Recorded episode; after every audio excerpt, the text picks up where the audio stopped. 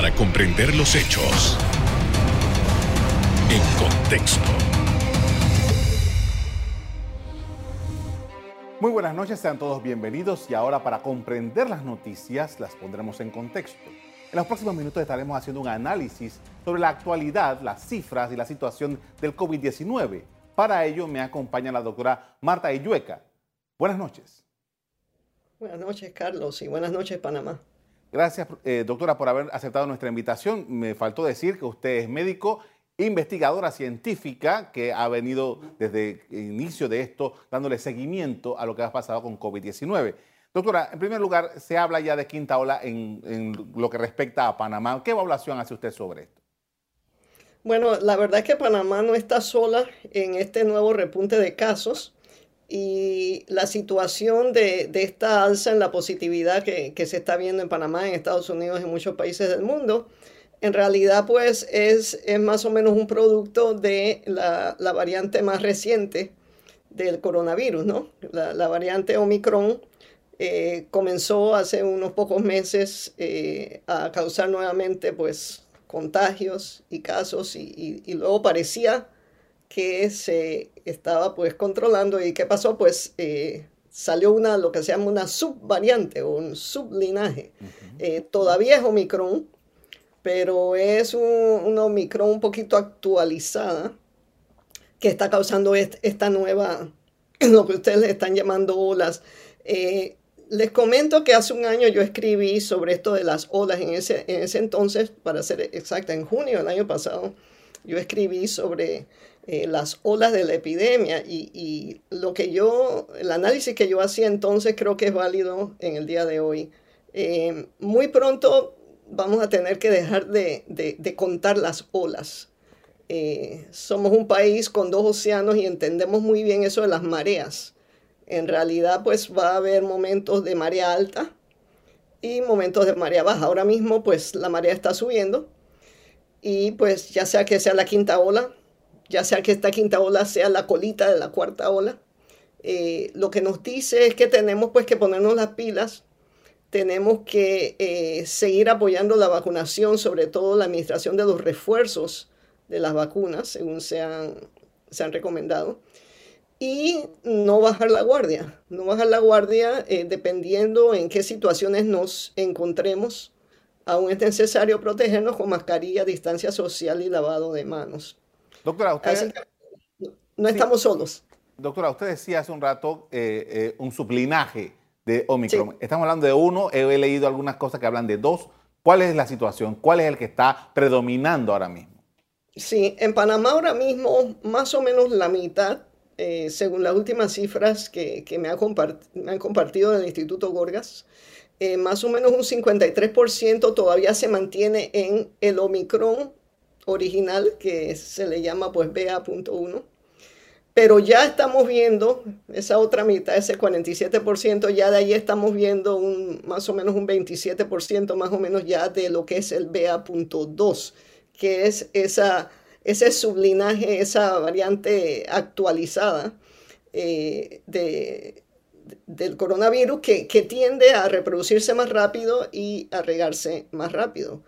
Eh, lo que tenemos que tener en cuenta es que con la cobertura de vacunas que tenemos en Panamá, que ha sido bastante buena, gracias a Dios, em, estamos viendo pues menos severidad. Pero no se trata necesariamente de que Omicron sea más leve, que es una de las teorías que hay. Eh, lo que pasa es que aunque algunos vacunados se han contagiado, si tienen su serie completa, esas personas por lo general van a tener un cuadro muy, muy leve eh, sin complicaciones y sin hospitalización. Entonces, en efecto, ya en Panamá tenemos la BA.2. Eh, todavía no es la mayoría de los casos, pero ya se está acercando pues entre un tercio a, la mitad de los casos. Doctora, hace como un mes estábamos en Panamá viendo una caída importante de casos, eh, lo estábamos celebrando, y eh, todo el mundo decía, cuidado con la Semana Santa, cuidado con los días feriados del 1 de mayo, qué sé yo. Pero, eh, pero hubo una tendencia a la baja importante. Eh, ¿Cuál es, no sé si existe un parámetro para saber, bueno, qué puede haber detonado esta nueva alza? Sí, bueno, yo creo que, que ya lo hemos empezado a conversar hoy, ¿no? Eh, como bien dices, pues, eh, aunque no hubo carnavales festivos, hubo carnavales de irse al interior y todo eso, ¿no? Entonces hay, hay reuniones, hay, hay eh, momentos, pues, de, de, estar con, con, muchas otras personas. Luego viene la Semana Santa, en que sí ya, pues, hubo un poquito más de celebración. Entonces la parte social eh, siempre juega un papel porque va a haber más eh, eh, personas que están expuestas, sobre todo si están entre personas no vacunadas o que están vacunadas en forma incompleta, que no tienen su serie completa.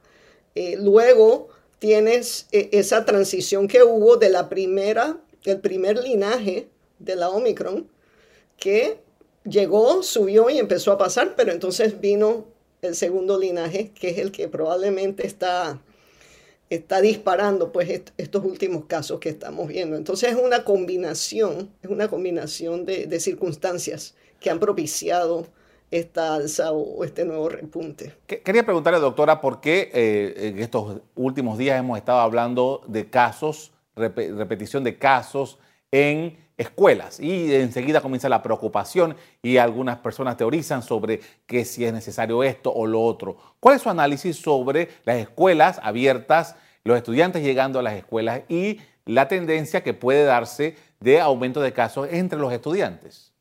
Sí, bueno, eh, afortunadamente la, cobertura de vacunas en las escuelas en Panamá, según tengo entendido, eh, es bastante alta. Em, si nos ponemos, eh, eh, me encanta que este programa se llame en contexto, porque si, si nos centramos en esos 1.240 y pico de, contagios en las escuelas, eh, tenemos que verlo en contexto con el total del estudiantado, ¿no?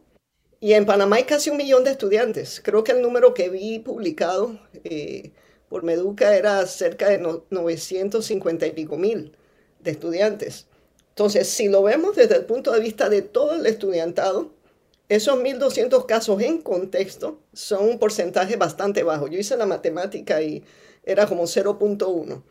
Si lo vemos solamente desde el punto de vista del medio millón de estudiantes que están en secundaria, todavía estamos por menos del 1%. Ese 1.200 y pico eh, representa aproximadamente 0.25% de los estudiantes en secundaria. Y si lo vemos solamente con los estudiantes de lo que ahora le llaman la media, que es donde están aparentemente la mayoría de los casos, tengo entendido que son adolescentes, también estamos por menos del, 1% eh, de, de incidencia. Entonces me parece que sabiendo que la incidencia es baja, y sabiendo que el porcentaje de vacunación es alto entre los estudiantes, tengo entendido que está por el 90%, entonces tenemos que poner la atención a quién? Al 10% que no está vacunado.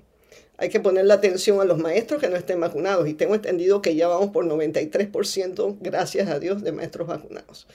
Y hay que pues seguir nuevamente con las medidas de bioseguridad. Pero mientras no haya un brote franco en las escuelas, donde en realidad se está transmitiendo el virus de estudiante a estudiante, la mayoría de los casos, no solo en Panamá, también Estados Unidos y otros países en las escuelas, se contagian en su casa o se contagian en alguna fiesta. No, no es que se está regando en la escuela. Entonces, vigilancia epidemiológica, seguir monitoreando, seguir eh, cuidando a nuestros estudiantes, mantener la distancia saludable, el uso de mascarillas eh, y sobre todo, sobre todo, eh, apoyar la vacunación. Por esto, doctora, vamos a hacer un primer cambio para comerciales. Al regreso seguimos analizando la situación del COVID-19 en estos momentos. Ya regresamos.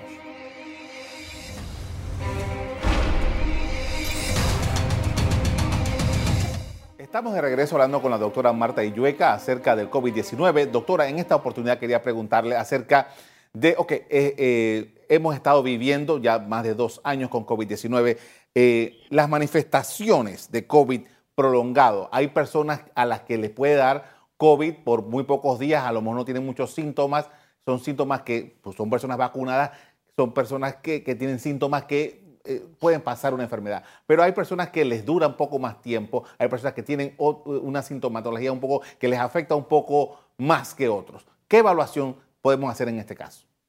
Sí, este es un punto muy importante porque sobre todo pues eh, entre el público que de pronto no esté vacunado, eh, el hecho de tener una infección leve eh, por COVID no quiere decir que no se tengan estos efectos a largo plazo, lo que se llama el COVID prolongado. Y lo que es muy preocupante sobre el COVID prolongado es las manifestaciones son de los distintos sistemas vitales del cuerpo. Hay manifestaciones cardíacas. Desde el año pasado se, se contabilizó que a veces hasta un tercio de los pacientes pueden tener eh, eh, complicaciones cardíacas a largo plazo. Fatiga crónica es, es una de, las consecuencias eh, más importantes. También se han descrito efectos neuropsiquiátricos. Entonces, si sabemos que hay una posibilidad de, tener a, un porcentaje de la población incapacitado por la COVID. Creo que eso invita nuevamente a la reflexión en cuanto a la vacunación, ¿no? Eh, hay que tenerle mucho respeto a este virus. Es un virus que, ha venido para quedarse, aparentemente. Eh, pero si, no somos solidarios en tratar de protegernos los unos a otros, eh, no vamos a llegar a ese estado que quisiéramos llegar, que es el estado de endemia. Entonces las vacunas definitivamente sí protegen contra la COVID prolongada. Eso es importante notarlo. Y lo otro eh, que quiero mencionar, pues como pediatra que soy, es lo que es el síndrome inflamatorio multisistémico, que es una complicación que puede ser muy severa en, niños y en jóvenes y eh, se ha visto que las vacunas protegen contra este, e, esta complicación de la COVID en personas jóvenes. Entonces, a medida que, vamos estudiando más, pues, eh, eh, todo, toda esta pandemia a largo plazo, nos vamos dando cuenta de que no se trata solamente de ese episodio inicial, Carlos, que tú has mencionado, se trata de qué puede venir después. Entonces, pues, hay que tenerle respeto a la enfermedad, hay que, hay que protegernos, hay que proteger a, los niños, a los jóvenes y a los ancianos mayores. Los adultos mayores todavía son un grupo vulnerable porque, eh, como ustedes bien saben, se han recomendado refuerzos de la vacuna porque ahora que tenemos pues la, ventaja de, de tener periodos largos de tiempo después de la vacunación, ya podemos ir midiendo esa inmunidad y vemos que después de los tres o cuatro meses esa inmunidad puede ir bajando. Y sobre todo en adultos mayores, pues puede haber complicaciones severas a pesar de una vacunación inicial. Entonces, especialmente con Omicron, es sumamente importante por lo menos el primer refuerzo. Así que quiero dejar, pues, dejarles esa inquietud. Eh, si no se han puesto su refuerzo, se los recomiendo. Eh, y en Panamá, pues, eh, tenemos la vacunación de fácil acceso, es gratis y de verdad que protege. Doctora, ya que usted está hablando del refuerzo, quiero eh, reforzar el tema de que eh, las autoridades panameñas han dicho, bueno, hay una, lo que le llaman la cuarta dosis, este, que sería realmente el tercer refuerzo, eh, para un grupo determinado de personas con determinadas condiciones. y también dice, bueno, las personas que tienen más de 50 años pudieran también acercarse. ¿Qué evaluación hace usted sobre estos, estos grupos que necesitarían, de acuerdo con las autoridades panameñas, un refuerzo adicional. Sí, eh, y es un segundo refuerzo, Carlos. Segundo refuerzo. Sí, eh, esto es importante. Tiene, hay que tener en cuenta dos cosas. Eh, por un lado está la ciencia que nos va diciendo, ok, entre tres y seis meses es buena idea tener un refuerzo. Pero también tenemos, por supuesto, la practicalidad y las necesidades de salud pública, ¿no? Entonces, eh, una de las cosas que, ha estado haciendo pues el MINSA con, mucho juicio es tratar de, ofrecer los refuerzos a la par de países como Estados Unidos o, otros países eh, de Europa, Israel, eh, en que se han hecho estudios pues con porcentajes importantes de su población. Pero tenemos que tener cuidado de no volvernos locos de que le damos este y este no, lo damos a los tres meses o a los cuatro meses. Tenemos que tener cierta uniformidad. Entonces, ahora mismo, ahora mismo en Panamá, pues se están ofreciendo los refuerzos, ¿verdad? De mayores de 50 años a los cuatro meses, eh, cada uno. Pero para inmunosupresos se están ofreciendo pues ya desde las edades más jóvenes. Eh, esto es posible que desemboque en una necesidad anual de refuerzos. Todavía no, no tenemos esta determinación, pero ya nosotros estamos acostumbrados a vacunas que se refuerzan anualmente, como la influenza. Entonces, pues ojalá que, que no haya tanto alboroto y tanta algarabía de, que hay ahora vienen refuerzos todos los años, pues que vengan, pues si los, de influenza vienen, eh, ¿por qué no van a venir los de coronavirus siempre y cuando nos protejan contra la COVID? Doctora, eh, por ejemplo, una, persona que se vacunó, ya eh, la, su, primera, ah, su primera dosis la tomó hace un año, ya tiene su tercera dosis, que ya han pasado cinco meses desde la última vez que se puso, y alguna gente dice, bueno, yo tengo que medir el grado de inmunidad que tengo para saber si debo ir a ponerme una nueva dosis. ¿Qué evaluación? Bueno, primeramente, con todo el respeto que se merecen los laboratorios de Panamá, eh, esa no es una buena práctica. Porque no podemos, ningún laboratorio puede medir todos los componentes del sistema inmune para decirle a usted si usted necesita o no necesita refuerzo. Los estudios que se han hecho a gran escala ya han demostrado que la inmunidad se va desgastando eh, usualmente entre 3 a 6 meses y de pronto por ahí por los 4 meses ya empieza a caer. Y, esa inmunidad es la que nos da la efectividad de las vacunas, que se ha visto que eh, la efectividad no cambia según la variante, lo que pasa es que bajan las defensas.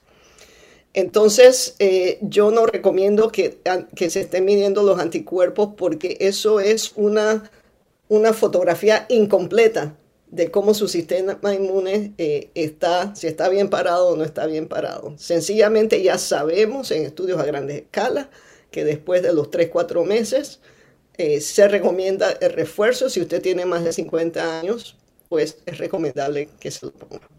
Por esto vamos a hacer una segunda pausa para comerciales. A regreso seguimos hablando, pero esta vez vamos a hablar de hepatitis. Ya regresamos.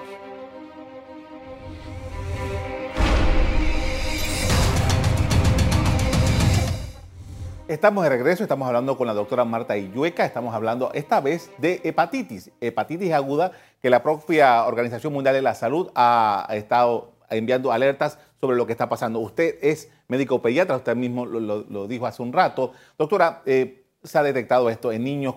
¿Cuál es su evaluación de lo que está sucediendo con este tipo de hepatitis?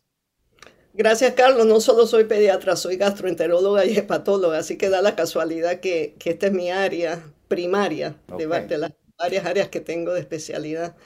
Eh, sí, eh, lo, que ha sucedido eh, en las últimas semanas, pues es que se ha visto este brote, por decirlo así, en, diferentes áreas del mundo. tenemos estadísticas de Estados Unidos, de, Reino Unido, tenemos ya por lo menos un caso en Panamá, de una hepatitis que, que, parece ser bastante fulminante en algunos casos. ¿Qué quiere decir fulminante? Que puede realmente causar un daño intenso al hígado, al hígado de los niños. Este caso eh, se está viendo, son casos pediátricos, eh, y que se pueden presentar con ictericia, que es cuando, el color de los ojos se pone amarillento, la piel, eh, náuseas y vómitos. afortunadamente la mayoría se recupera, pero ya ha habido, ya se han reportado casos que han requerido trasplante de hígado. Eso, eso nos dice, eso es lo que yo le llamo la hepatitis fulminante, porque ya ese es un hígado que, que si no se trasplanta no se puede recuperar y, ha habido también algunas pocas defunciones. La mayoría de los casos es en niños muy jóvenes, eh, menores de 5 años y se ha se ha pues tratado de teorizar qué es lo que ha pasado, se ha encontrado en varios casos, eh, creo que en un, porcentaje eh, importante, un adenovirus que se ha caracterizado como F41. Y pues lo interesante es que esta es, esta es una edad en que, no, en que no se están ni siquiera vacunando estas edades, ¿no? Entonces, eh, vamos a dejar eso de una vez clarito, nada que ver con vacunas. Eh, pero queda la interrogante de que en estas edades, pues, es posible que estos niños hubieran estado expuestos en algún momento a, coronavirus, no lo sabemos todavía, es muy pronto para decirlo. Y quizás eso haya pues eh, eh, sensibilizado a su sistema inmune de una forma pues que, su hígado responde de una forma mucho más intensa a, esta, a esta enfermedad. La hepatitis, pues básicamente es inflamación del tejido del hígado. Y como les digo, pues en muchos casos ha habido hospitalización, eh, en algunos, gracias a Dios, una minoría de casos, una minoría ha necesitado trasplante hepático y, hasta ha habido algunas muertes por esto. Eh, Entonces, Quiero ir al, criterio suyo acerca de que todavía se necesita más investigación, porque había leído de que en una cadena de, Estados Unidos a un médico decir que se descartaba que tuviera relación el COVID-19 con esta hepatitis aguda. Sí, porque no se ha encontrado, o sea, ahora mismo tenemos quizás 200, 300 casos entre Reino Unido, Estados Unidos. en Panamá tenemos uno o dos casos y creo que el de Panamá se recuperó. Eh, pero no tenemos lo que se llama una casuística, no tenemos una colección de casos en que podamos decir, sin dar a dudas, que estos niños estaban contagiados con eh, el virus de, de la COVID. Eh, de pronto lo pudieron tener. Hay algunos casos en que sí se vieron las dos infecciones, pero no es la mayoría. Entonces, pues definitivamente, así como el virus de, la COVID hace sus mutaciones, tenemos que esperar y ver si esta es una nueva mutación del adenovirus. El adenovirus se conoce ya por muchos años que causa gastroenteritis en niños y puede causar hepatitis en niños. Lo, que es diferente aquí es el grado, la intensidad de esta hepatitis y, que pueden ser casos muy severos. Eso es lo que nos tiene preocupados. Ahora, doctora, ¿cómo se expone, cómo, se expone un, niño, un menor de edad al, al contagio de este adenovirus? Bueno, eso está en el ambiente, ¿verdad? A veces, a veces está en las comidas, a veces está en el agua, a veces se pasó de persona a persona. Nuevamente, no lo sabemos. Cuando se trata de gastroenteritis, que es la forma más común en que se transmiten estos virus, generalmente es lo que se llama pues de, la mano a la boca, ¿no? Y los niños pues todos se lo llevan a la boca, todos lo tocan, etc. Y eso nos lleva nuevamente a la importancia del lavado de manos. Eh, eso es una cuestión que es vital, no solamente para la COVID, no solamente para la hepatitis, pero para muchas otras enfermedades, el lavado de manos. Ahora, doctora, estamos hablando de eh, situaciones que, eh, eh, hombre, se dan en un país, se dan en otro país, y eso ya enseguida comienza a llamar mucho la atención. usted hablaba hace un rato también de la vigilancia epidemiológica. ¿Qué es lo que se recomienda en estas situaciones? Bueno, se recomienda lo que estamos haciendo, que es estar alerta. Cualquier niño cuyos ojos se, se tornen amarillos, que, que, su piel cambie de color, que, que, tenga diarrea y vómitos intensos, hay que evaluarlo. Y como ya estamos alertas de, que esto puede estar sucediendo, si tenemos un niñito, una niñita que está bastante postrado con estos síntomas, pues se hacen pruebas, unas pruebas de sangre. Eh, no tenemos que esperar a encontrar adenovirus. La hepatitis la vemos en, en, las pruebas, lo que se llaman las pruebas hepáticas. Nosotros podemos medir eh, las enzimas o los productos que, hacen, eh, que se hacen en el tejido del hígado y nos damos cuenta si ese hígado está inflamado. Y, tenemos varias formas de ver si ese hígado no solamente está inflamado, sino si está en falla. Ustedes han oído hablar de falla respiratoria, ustedes han oído hablar de falla cardíaca. Aquí estamos hablando de falla hepática, falla del hígado. Entonces, pues gracias a Dios tenemos pruebas eh, que no son pruebas raras, son pruebas de, de química sanguínea que nos pueden indicar si hay un cuadro de hepatitis fulminante. Y en ese caso, pues eh, eh, el tratamiento es más que todo de soporte y de monitoreo eh, y de tener pues al niño o a la niña en, el hospital bajo monitoreo bastante intenso. O sea, que no hay un medicamento, no hay una fórmula especial para tratar este tipo de padecimiento. No, no, ahora mismo no. Cuando hay una falla hepática avanzada, pues ya entonces hay que restringir eh, las proteínas y, eso ya se hace en el hospital. Un niño o una niña o, un adolescente que esté en falla hepática no va a estar en su casa sentado, va a estar en el hospital bastante enfermo. Entonces, pues allí pues se da pues lo que es el tratamiento de soporte y eh, eh, si es un caso pues que amerite eh, eh, un trasplante de, hígado, pues ya eso es una cosa más avanzada, pero eso es algo raro. Gracias a Dios, gracias a Dios, la mayoría de los casos eh, se han recuperado, pero han tenido pues un curso bastante, bastante intenso. Doctora, finalmente quería preguntarle, ¿qué, a, su consideración, ¿qué otros elementos tenemos que tomar en consideración a la hora de ver estos asuntos de estas enfermedades, sobre todo que tienen que ver con niños?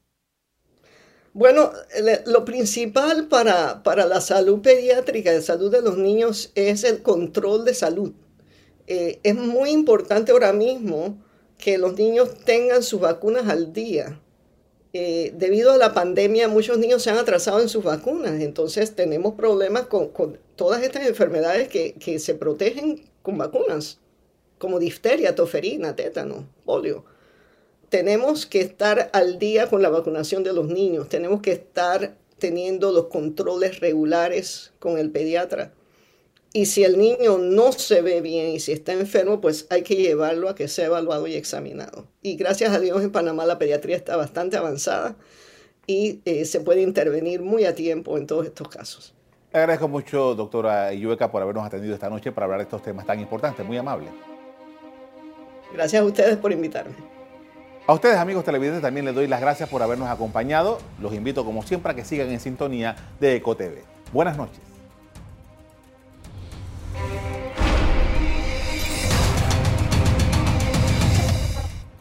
Revive este programa entrando al canal 1 de BOD de Tigo.